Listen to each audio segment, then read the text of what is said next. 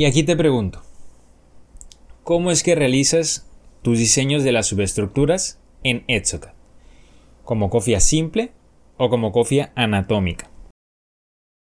¿Qué tal? Bienvenido, bienvenida a tu podcast Inspiradores de Sonrisas, tu podcast de odontología. Te saluda Mauricio Bendaño y me da mucho gusto que estés por acá.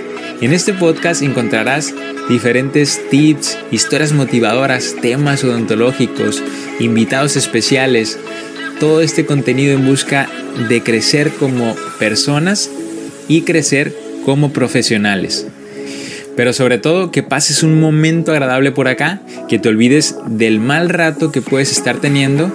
Así que sé bienvenido y disfruta este tu podcast.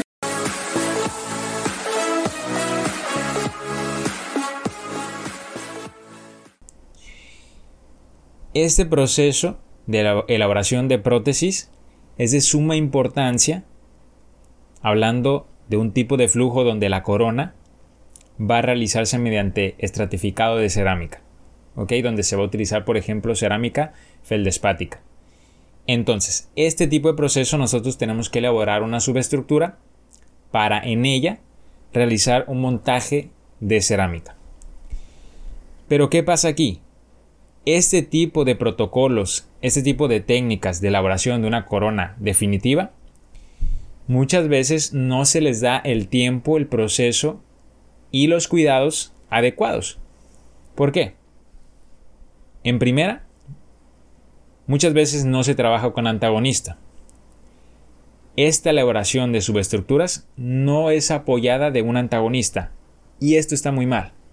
Porque si nosotros no realizamos nuestros diseños de las subestructuras, estas cofias, con un antagonista vamos a perder toda la, la visión del entorno bucal de paciente y la calibración de una, de una subestructura, en donde no vamos a estar valorando qué tanto espacio yo tengo, qué tanto espacio tengo que compensar, porque no podemos elaborar una subestructura por ejemplo, ciertos milímetros y agregar milímetros de compensación de cerámica. Tiene que estar en una correcta eh, equilibrio, donde la parte de la subestructura va a estar soportando a, a cierta medida esa cerámica, ese feldespato.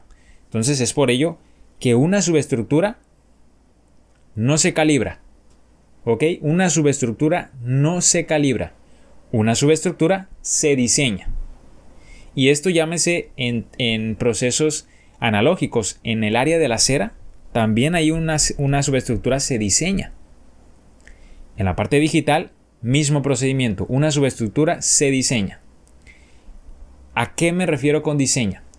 Aquí me refiero a que una subestructura tiene que ser elaborada anatómicamente no debe de ser pensada en realizar una subestructura, por ejemplo, a un milímetro y yo calibrarla después con desgaste. ¿Sabes qué? Yo lo voy a calibrar, no te preocupes, yo lo voy a dejar todo a punto 5, todo a punto 3. Pero es que no es así. No podemos estar pensando en una medida, porque no es un estándar, no es, no es una regla para todos los casos. ¿Por qué? Porque va a haber casos que yo necesito el realizar un incremento de mi subestructura para compensar ese espacio aumentado donde yo tengo que elaborar el estratificado de cerámica. Entonces, yo no puedo dejar una subestructura a punto 3 milímetros donde yo sé que todavía tengo espacio que necesito agregar para la elaboración de mi corona y agregar 3 milímetros de cerámica. Imagínate, 3 milímetros de cerámica y punto 3 de subestructura, mi corona no va a ser funcional. Tal vez sí, me quede estética, me quede bonita, más funcional no va a ser. ¿Por qué? Porque yo tengo que compensar esos espacios y viceversa. Hay ocasiones en donde yo no tengo tanto espacio para la elaboración de esa subestructura. Es ahí donde yo voy a jugar con el calibrado de los espacios, pero pensando en una configuración anatómica.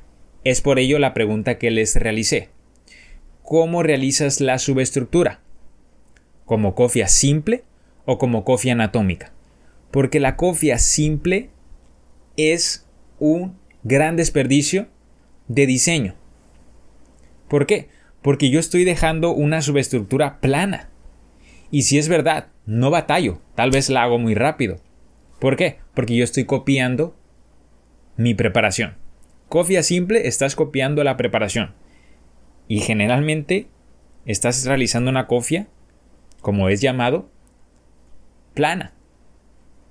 Tenemos un molar, donde sabemos que tenemos diferentes contrastes entre volumen y depresión.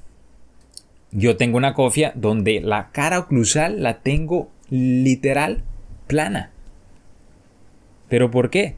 Si mi molar no tiene ese tipo de configuración anatómica, no tiene esa morfología plana, ¿cierto? La configuración que lleva es contrastes entre depresiones y volúmenes, cúspides. Es por ello que yo no puedo estar dejando mi subestructura plana. ¿Por qué? Porque yo necesito realizar diferentes aportes de estabilidad, resistencia en mi prótesis con la ayuda de esta configuración anatómica, porque esto va a repercutir tal vez no en la parte del diseño. En el diseño no vas a tener problema. En el estratificado de la cerámica, tampoco. Si es verdad que te ayuda una configuración anatómica, pero donde más va a estar el problema es en paciente. Cuando él está realizando su diferente función, llámese al momento de realizar la función masticatoria o llámese en los diferentes movimientos extrusivos de lateralidades. Es ahí donde puede estar el problema, en la diferente función que el paciente haga. No en estética, mas sí en función. ¿Por qué? Porque esas cargas masticatorias que el paciente vaya a desempeñar en su nueva prótesis no se va a compensar correctamente. Porque yo estoy teniendo una configuración plana. Y esa transmisión de las fuerzas de oclusión no va a ser correcta. ¿Cuál va a ser el problema? Es por ello que muchas prótesis se fracturan o hay desprendimiento de cerámica, porque yo no elaboré una correcta subestructura. Es aquí donde empiezan los problemas. Pero ¿qué pasa? Muchas veces culpamos otros factores. Pero donde está el gran problema es en mi configuración. Es en esa anatomía que le estoy dando a mi subestructura, a esa cofia. Claro, esto viene desde atrás.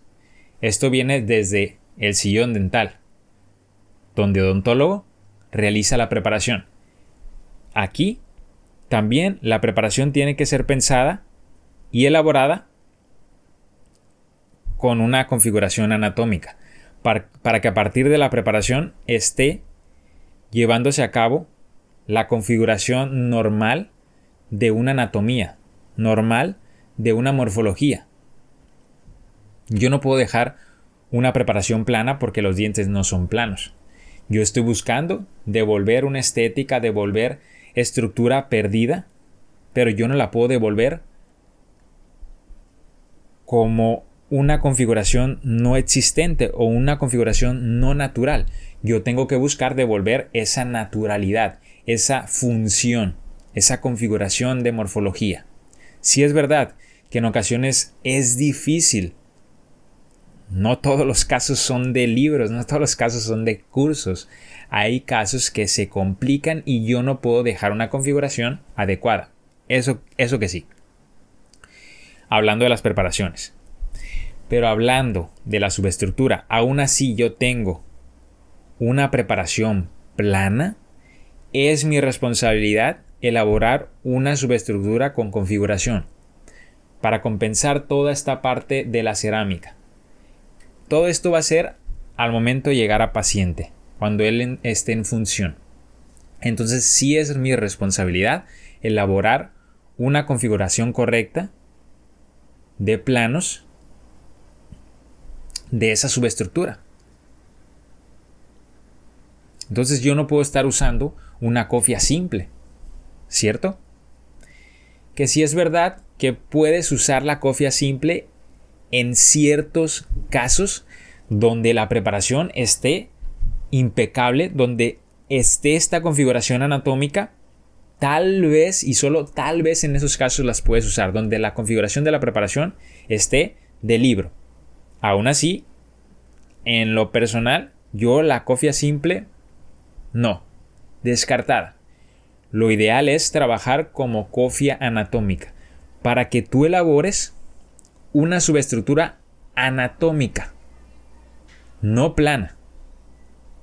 ¿Ok? Mucho cuidado. No podemos estar elaborando subestructuras planas, subestructuras sin antagonista, subestructuras calibradas.